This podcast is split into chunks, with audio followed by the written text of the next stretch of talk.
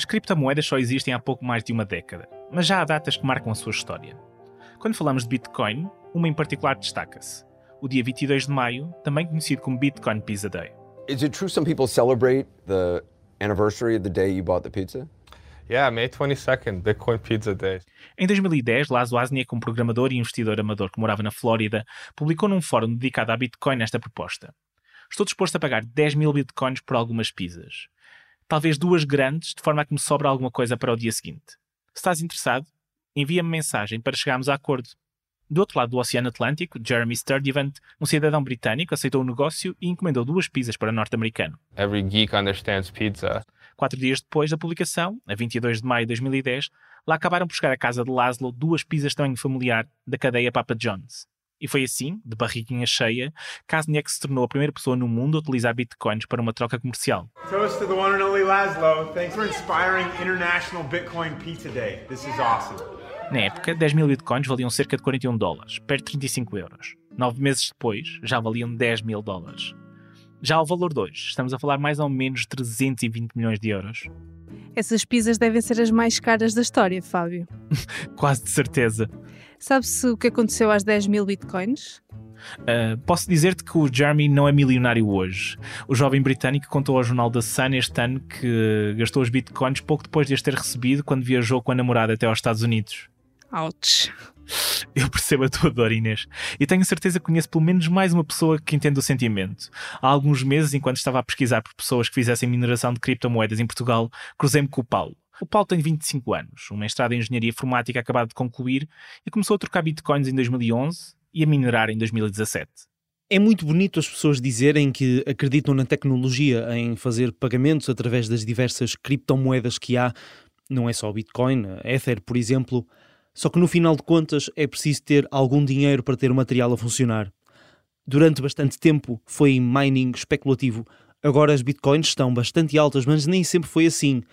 Houve alturas em que o lucro nunca na vida pagava o material ao preço que é praticado em Portugal em termos de eletricidade.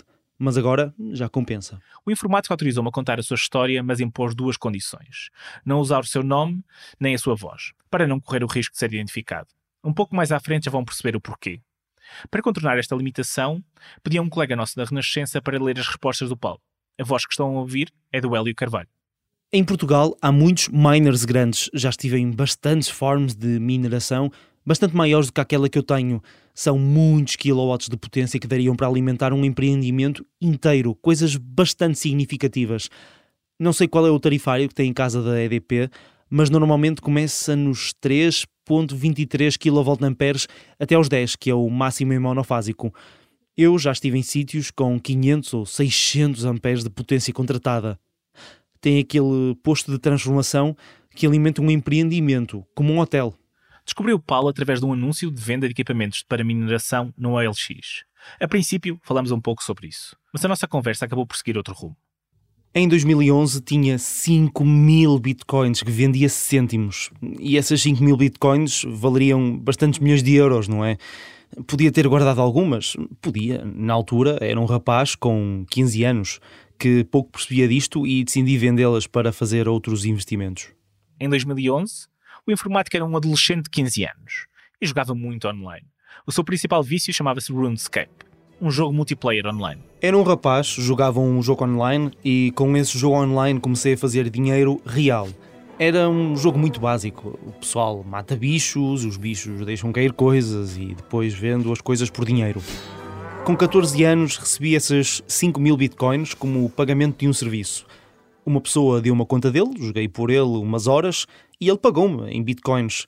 Na altura valiam 50 dólares, uma ninharia, não valiam nada. Há a história ainda de quem pagou 10 mil bitcoins por uma pizza. A mim, deram-me 5 mil por um serviço num jogo online. Tal como o cidadão britânico que recebeu 10 mil bitcoins em troca de duas pizzas, Paulo vendeu os seus bitcoins meses depois. Não para levar a namorada aos Estados Unidos, mas para fazer investimentos. Investimentos que acabaram por dar frutos. Comecei a fazer bastante dinheiro. Comprei programas que jogavam por mim, comprei equipamento para minerar. Com o dinheiro que ganhei, paguei o meu alojamento na universidade, paguei as minha propinas, Podia ter 5 mil bitcoins? Podia, mas esse dinheiro também me pagou, entre aspas, o meu progresso académico. Paulo vive hoje de forma confortável. Afinal, tem 25 anos e diz que já se podia reformar. O meu objetivo a longo prazo é guardar o máximo que puder e criar aqui uma espécie de reforma. Com o dinheiro que tenho, já podia comprar uma casa, carros, tudo, mas não acho que seja um investimento saudável. Hoje faço 10, 20 salários mínimos ao mês. É um tema um pouco tabu para se discutir em público. Pela segunda vez, ouch. Verdadeiramente ouch, Inês. Neste episódio vamos ouvir casos parecidos com o do Paulo. Vamos explorar como os universos do gaming e das criptomoedas estão interligados, espreitar quem anda a minerar em Portugal e ainda ver como os NFTs estão a tornar-se parte central de alguns videojogos online. Eu sou o Fábio Monteiro. E eu sou Inês Rocha. Sejam bem-vindos à série No Paraíso das Criptomoedas, um podcast de renascença.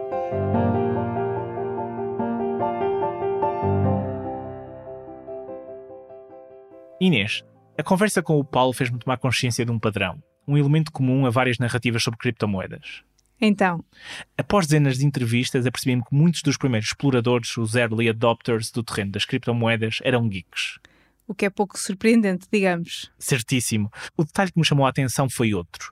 Muitos destes primeiros exploradores eram também gamers. Tiveram seu primeiro contacto com moedas digitais em jogos multiplayer online. E começaram também a fazer dinheiro dentro desses jogos.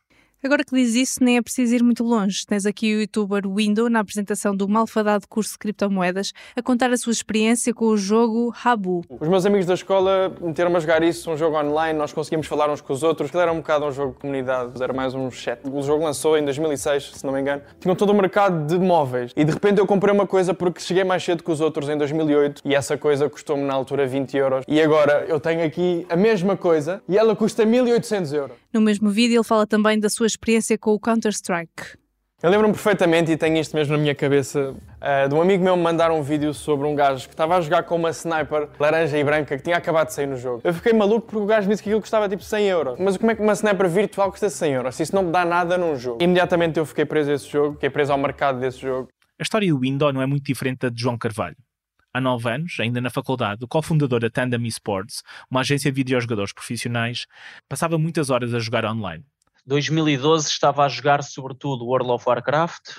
Um, era basicamente chegar da faculdade, pousar a mochila, uh, entrar no servidor e, e, jogar até às duas, três da manhã e depois rezar para que o teste não fosse muito difícil ou alguém me passasse os apontamentos da aula porque no outro dia ia chegar à aula e ia estar completamente morto. Um, isso, isso foram uns bons 12, 12 a 18 meses da minha vida. O World of Warcraft foi lançado em 2004 e é um dos maiores jogos online de sempre. Em 2020 tinha quase 5 milhões de jogadores ativos diários. Para quem joga o jogo online, o ouro digital de que falamos neste podcast já várias vezes, não é sequer uma metáfora nova. Ainda antes de Satoshi Nakamoto ter dado à luz o paper que fez nascer a Bitcoin em 2008, já existiam moedas digitais, em muitos videojogos. E a lógica de vender bens digitais e convertê-los em dinheiro real não era propriamente novidade. Portanto, já havia armaduras do Warcraft a serem vendidas por não sei quantos, já havia as skins do CS, já havia, já havia uma data de coisas, de mercados paralelos uh, que existiam com, com com moeda virtual, no fundo, um, e portanto as pessoas tinham essa noção, mas eu acho que nunca ninguém imaginou que isto tomasse as proporções que, que está a tomar agora. É muito normal uh, para um gamer conhecer estes conceitos. Ou seja, se olharmos para aquilo que é a história do World of Warcraft, o, facto, o simples facto de existe uma currency dentro do jogo que pode ser convertida em dinheiro para tu comprares a subscrição, tu começas a ver que de facto aquilo que é uma criptomoeda, aquilo que é uma moeda virtual, uh, tem aplicabilidade sobretudo no mundo real. Eu, eu acho que eles foram os pioneiros sem o saberem porque a partir do momento em que tu consegues atribuir valor um, real, isto é, convertível em euros ou, ou, dólares, ou aquilo que tu lhe possas chamar, um, de um item dentro do jogo para a vida real e, e o reverso, uh, eu acho que é aqui que tu realmente tens a noção de que efetivamente isto eram protótipos sem, sem nós sabermos que eram protótipos. Agora sim, com este distanciamento, conseguimos ver que eles foram pioneiros, uh, mas na altura não, não ou seja, é, era simplesmente uma coisa dentro do jogo.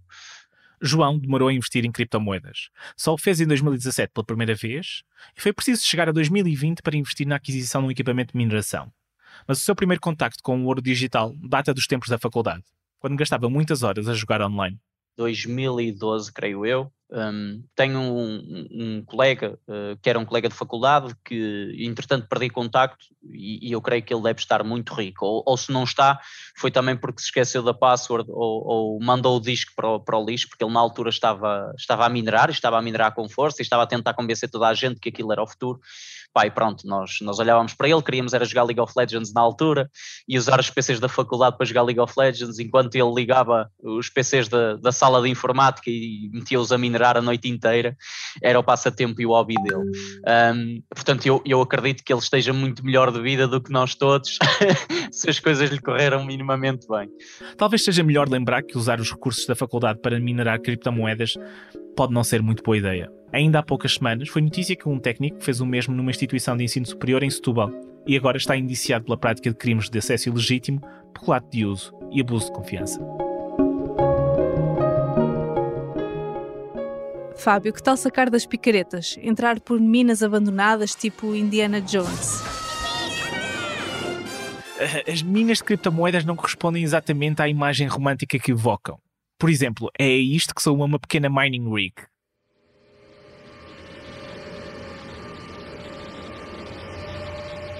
Adormeceste, Inês? Hum? Eu? Não, não, não, estou aqui. Lembras-te daquele tipo de miners que o Paulo disse conhecer no início do episódio? Eu já estive em sítios com 500 ou 600 amperes de potência contratada.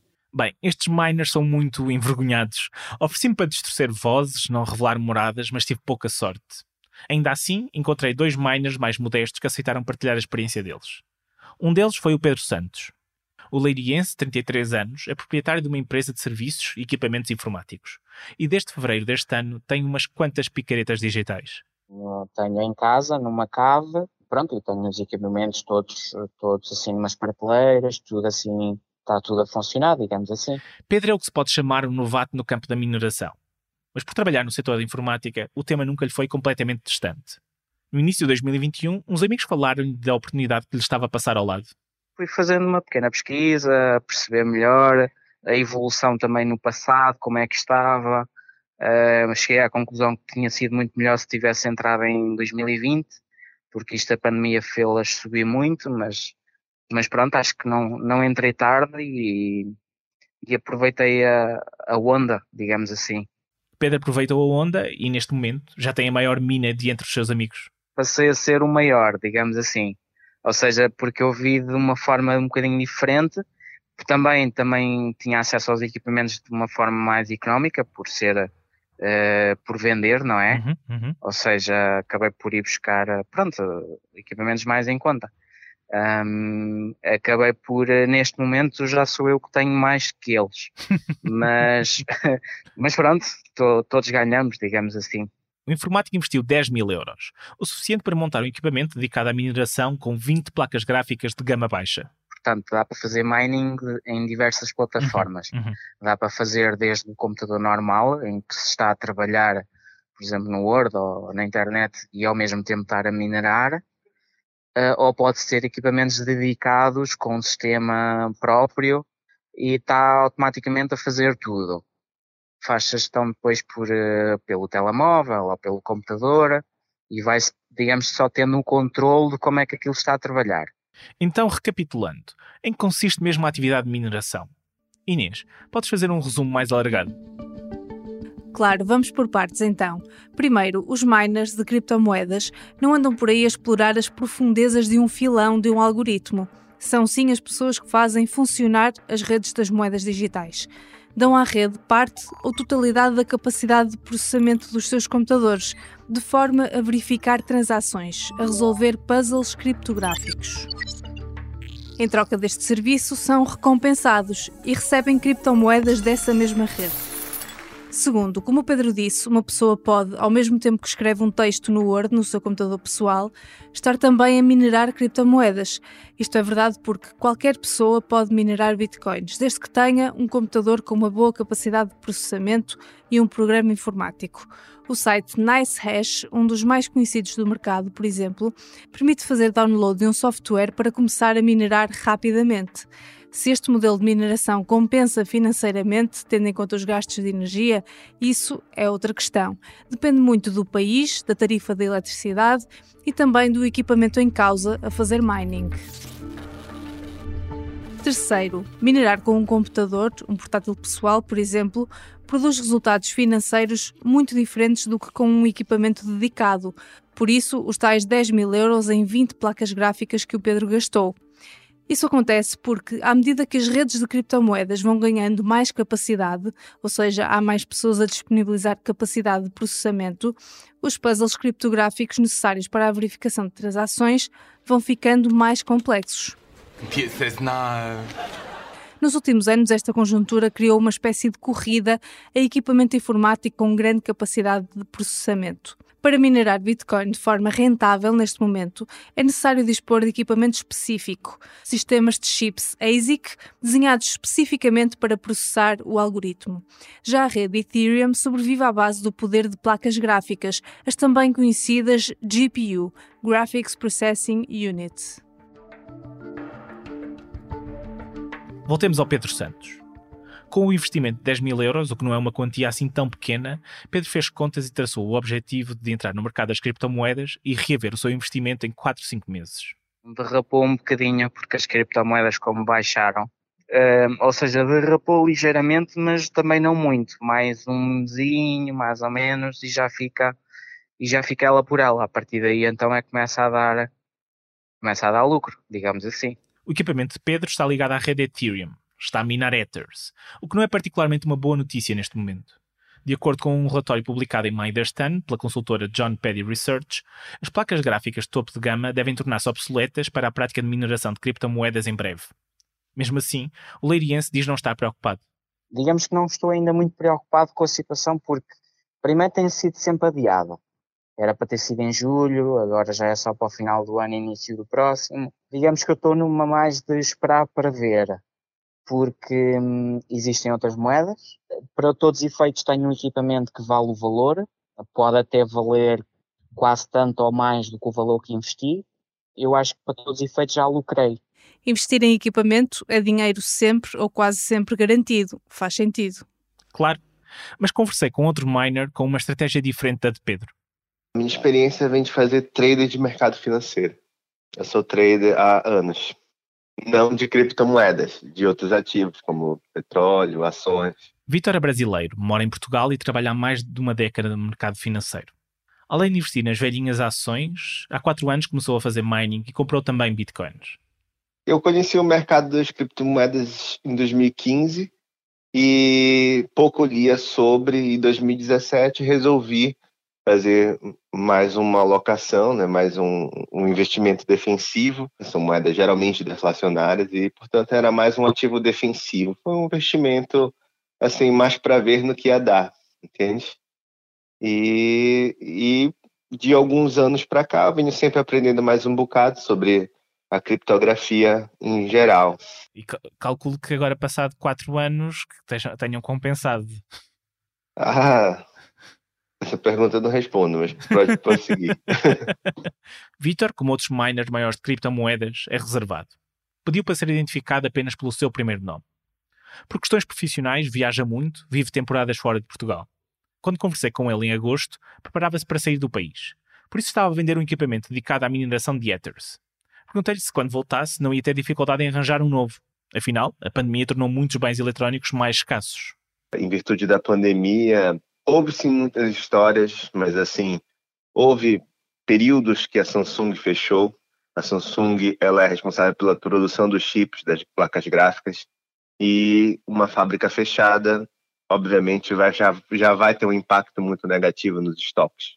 A procura durante a pandemia, assim como o mercado da internet explodiu, o mercado dos jogos também explodiu. As pessoas estando mais em casa, querem mais uma ocupação, os jogos são distração, são passatempos.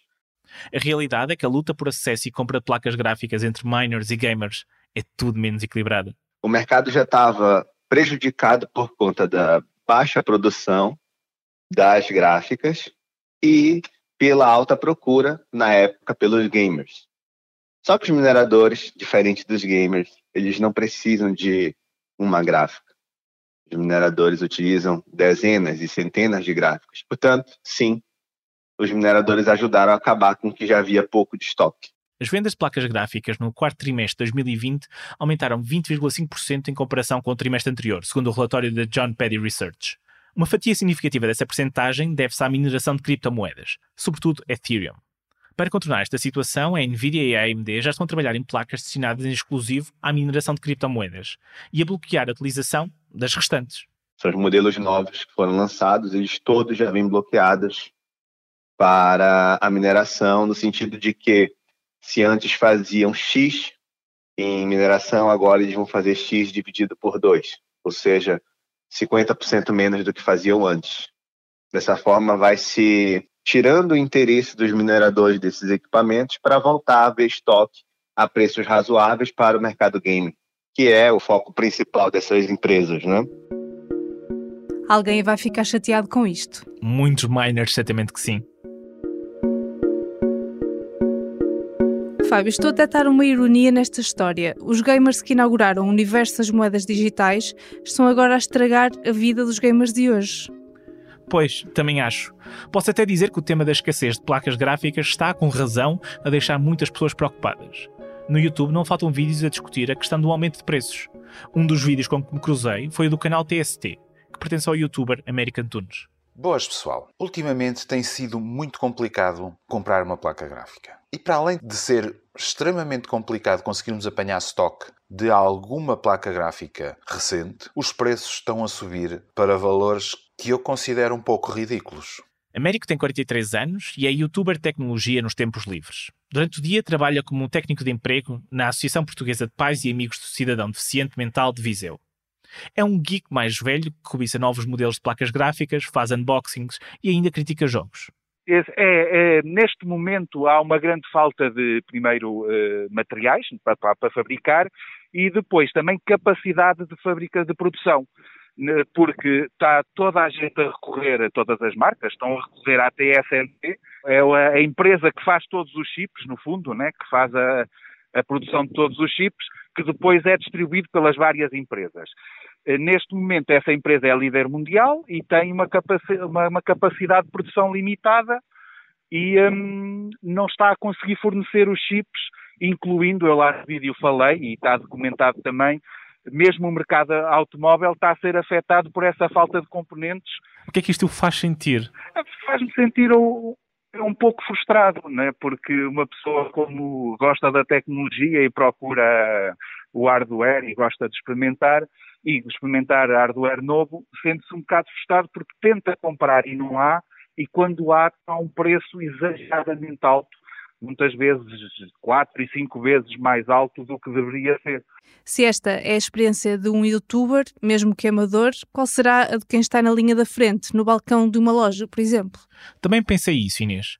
Telefonei para uma loja de venda de equipamentos informáticos perto do sítio onde moro. Pensei que ia ajudar-me a perceber a dimensão do problema. Se é uma questão de grandes cidades, grandes empresas, ou também se sente numa loja de centro comercial na zona centro de Portugal. O Rian Tunes, da PC Diga de Castelo Branco, gentilmente falou comigo. É assim, criptomoedas, eu não estou muito dentro da, da, da, do assunto das criptomoedas. Agora, as placas gráficas, o que eu lhe posso dizer é que o estoque está relativamente muito baixo. Principalmente as de média gama, média e alta gama, são as mais difíceis de comprar. Às vezes, às vezes estamos a falar de 200% acima do preço normal. Uma placa gráfica que devia custar na ordem de 600, 700 euros está a custar 1300, 1400, 1500. Não vamos acabar o episódio com mais notícias, pois não? Longe disso, Inês. Vamos acabar o episódio muito perto do sítio onde começamos, a falar de jogos online, mas desta feita com NFTs à mistura e com a blockchain na retaguarda. Porque sim, isso já existe. Ok, antes que percamos os nossos ouvintes, tradução rápida do dicionário Geek para português. No último episódio falamos de tokens. Os NFTs são tokens, são elementos digitais, mas são únicos e irrepetíveis. A sua autenticidade é verificada através de blockchain. Catalogar uma obra no mercado digital como um NFT dá a garantia ao comprador de que a sua propriedade é única e original, mesmo que essa imagem possa ser reproduzida ad eternum. Por exemplo, Qualquer pessoa pode ter uma impressão da Guernica do Picasso, mas apenas uma pessoa pode ter o quadro em si. Portanto, num jogo com NFTs à mistura, é possível comprar elementos do jogo e ficar com eles para sempre e são únicos. O primeiro jogo deste género foi o CryptoKitties, que foi lançado em novembro de 2017. E, a ideia consistia em tu comprares uma, um, um, gato ou dois gatos e fazeres mate entre os dois gatos e disso saía mais um gato, estás a ver? E esse, esse, era todo o propósito do jogo, era, era, era tipo fazer ninhada de gatos e, e, enfim, eles tinham diferentes especificações, cada, cada gato poderia ter uh, fix, uh, fixtures diferentes e isso conferir-lhes um, um, valor, pronto, no mercado qualquer, né? Estamos a ouvir Luís Freitas. Em 2017, o jovem estava a concluir o mestrado em informática no Instituto Superior Técnico. Sabia muito sobre a rede Ethereum, o ecossistema onde circulam os NFTs. E nem por acaso, a origem desta rede está ligada ao universo dos videojogos. Particularmente o Ethereum surge como, como conceito porque um dos criadores, né, um, que jogava World of Warcraft, tipo num, num, patch qualquer ou num update, tipo, desaparece um, um, uma das cenas que ele conquistou ao longo do jogo. E então isso para mim fez-me imenso sentido, porque pá, faz sentido se tu compras uma coisa, devia ser tu e tipo, se a empresa uh, que controla a base de dados diz, olha, a partir de agora isto vai desaparecer do jogo porque é uma decisão de produto e nós não queremos, uh, então há um, há um conflito de interesses tanto dos jogadores, né, das pessoas que estão a comprar, estão a consumir o teu produto e do teu enquanto, enquanto empresa que tens o produto. Juntamente com dois amigos, Luís decidiu tirar a inspiração do CryptoKitties e dar largas à imaginação. Foi assim que em maio de 2018 surgiu o jogo Rip Up World. Em 2018, então, desenvolvi esse jogo com, com mais um ou dois, dois amigos na, na, faculdade e foi, foi tipo um dos primeiros jogos de, de collectibles, acho eu, se não o primeiro em Portugal, uh, que usava NFTs e que tinha as, as mecânicas de jogo de pá, podias comprar uma personagem, podias fazer esta questão do breeding. O nosso conceito era com seres humanos uh, e todo o propósito era repopular Marte, ou seja, a humanidade chegou ao fim, tipo na Terra, então tínhamos, o Elon Musk tinha pegar nas pessoas todas e levá-las para Marte então fizemos com, com personagens, com celebridades, estás a ver? Uh, que são a geração zero. A geração zero era tudo seres humanos que vinham da Terra, conhecidas, e o objetivo era repopular Marte. O Rip Up World teve um sucesso limitado. Para Luís, o jogo nasceu demasiado cedo. O mundo, ou Marte, ainda não estava preparado. E na altura fizemos nas sales todas de, de leilões, assim, sem saber bem o que é que estávamos a fazer. Fizemos, vendemos todas as personagens em leilão e isso, pá, ao, valor de hoje já nem, nem, sei quanto é que seria, mas na altura foi à volta de mil e tal euros. Não, não foi estonteante, não, não ficámos todos milionários, que é o que se ouve falar dos mercados de NFTs, mas, mas fizemos algum dinheiro e foi giro para, pela experiência. Só no início de 2021 é que a ideia de jogos à base de tecnologia blockchain começou a ganhar lastro. O mais famoso de todos é o Axie Infinity. O jogo é uma espécie de mistura entre Pokémon e criação de animais de raças puras. Desde o arranque de 2021, o Axie Infinity valorizou cerca de 1000%. E o português Emanuel Viçoso esteve lá desde o início. Se eu chegar no início deste ano, mais ou menos. Emanuel tem 46 anos, trabalha como técnico de ambiente em Moçambique e certamente não ficará chateado se usar o termo geek para o descrever. Há 20 anos que é um videojogador, mas o Axie Infinity foi mesmo o seu primeiro contacto com o mundo da blockchain e ativos da NFT temos pequenos animaizinhos digitais que se chamam Axis, que são análogos do, do, Pokémon. Para ter uma equipa de três para começar a jogar o jogo é preciso investir cerca de 1.500 dólares, o que é muitíssimo elevado para alguém começar um jogo, não é? Mas então como é que os jogadores tiram lucros? É precisamente aí que entra a criação da Axis, para venda. Essa é, é, a parte mais importante, se calhar, para mim, enquanto enquanto jogador, que não é tanto jogar o jogo em si, mas é fazer a reprodução dos animais. Ou seja, cada um destes axis podem se reproduzir e quanto mais se reproduz, mais caro é. E esse é o se calhar o principal mecanismo de, de, criar a riqueza no jogo é fazer a reprodução. Emanuel fez um investimento inicial de 900 dólares para comprar 3 Axis. Desde então, estes multiplicaram-se, assim como os lucros. Eu comecei com uma equipa de 3, depois reproduzi-os para dar equipas aos meus filhos, um, e depois, para eles poderem jogar também, e depois disso continuei a fazer reprodução já com um esforço um bocadinho mais sério. Os dois filhos de Emanuel têm 12 e 15 anos, respectivamente. Não se pode dizer que sejam investidores em NFT, mas já devem perceber algo sobre o mercado. O meu filho mais velho quando disse, ok, eu, eu sou o capital, eu criei esta equipa, tu vais ser o trabalho, quanto é que achas que é justa a divisão? E ele pensou um bocado e respondeu-me, 70% para mim, 30% para ti. Mas eu concordei com ele e disse, ok, tudo bem vamos fazer assim. Então dividimos assim e depois ele está a poupar para um amplificador que ele quer comprar para a guitarra dele. E, e, no fundo eu fiz isto para eles mesmo só para ter uma oportunidade de falar com eles sobre mercados, sobre oferta e procura, sobre enfim, capital, emprego, essas coisas todas. Quem diria que em pouco mais de 10 anos jogar videojogos poderia tornar-se sinónimo de uma lição sobre economia? Tantos ralhetes de mães e pais em vão. Verdade, mas não deixa de ser espantoso para as gerações anteriores. É o ciclo da vida. Este episódio foi escrito e produzido pelo Fábio Monteiro e por mim, Inês Rocha. Fiz também a montagem de áudio. A pós-produção é do André Peralta. A coordenação é da Joana Burgar e do Silvio Vieira.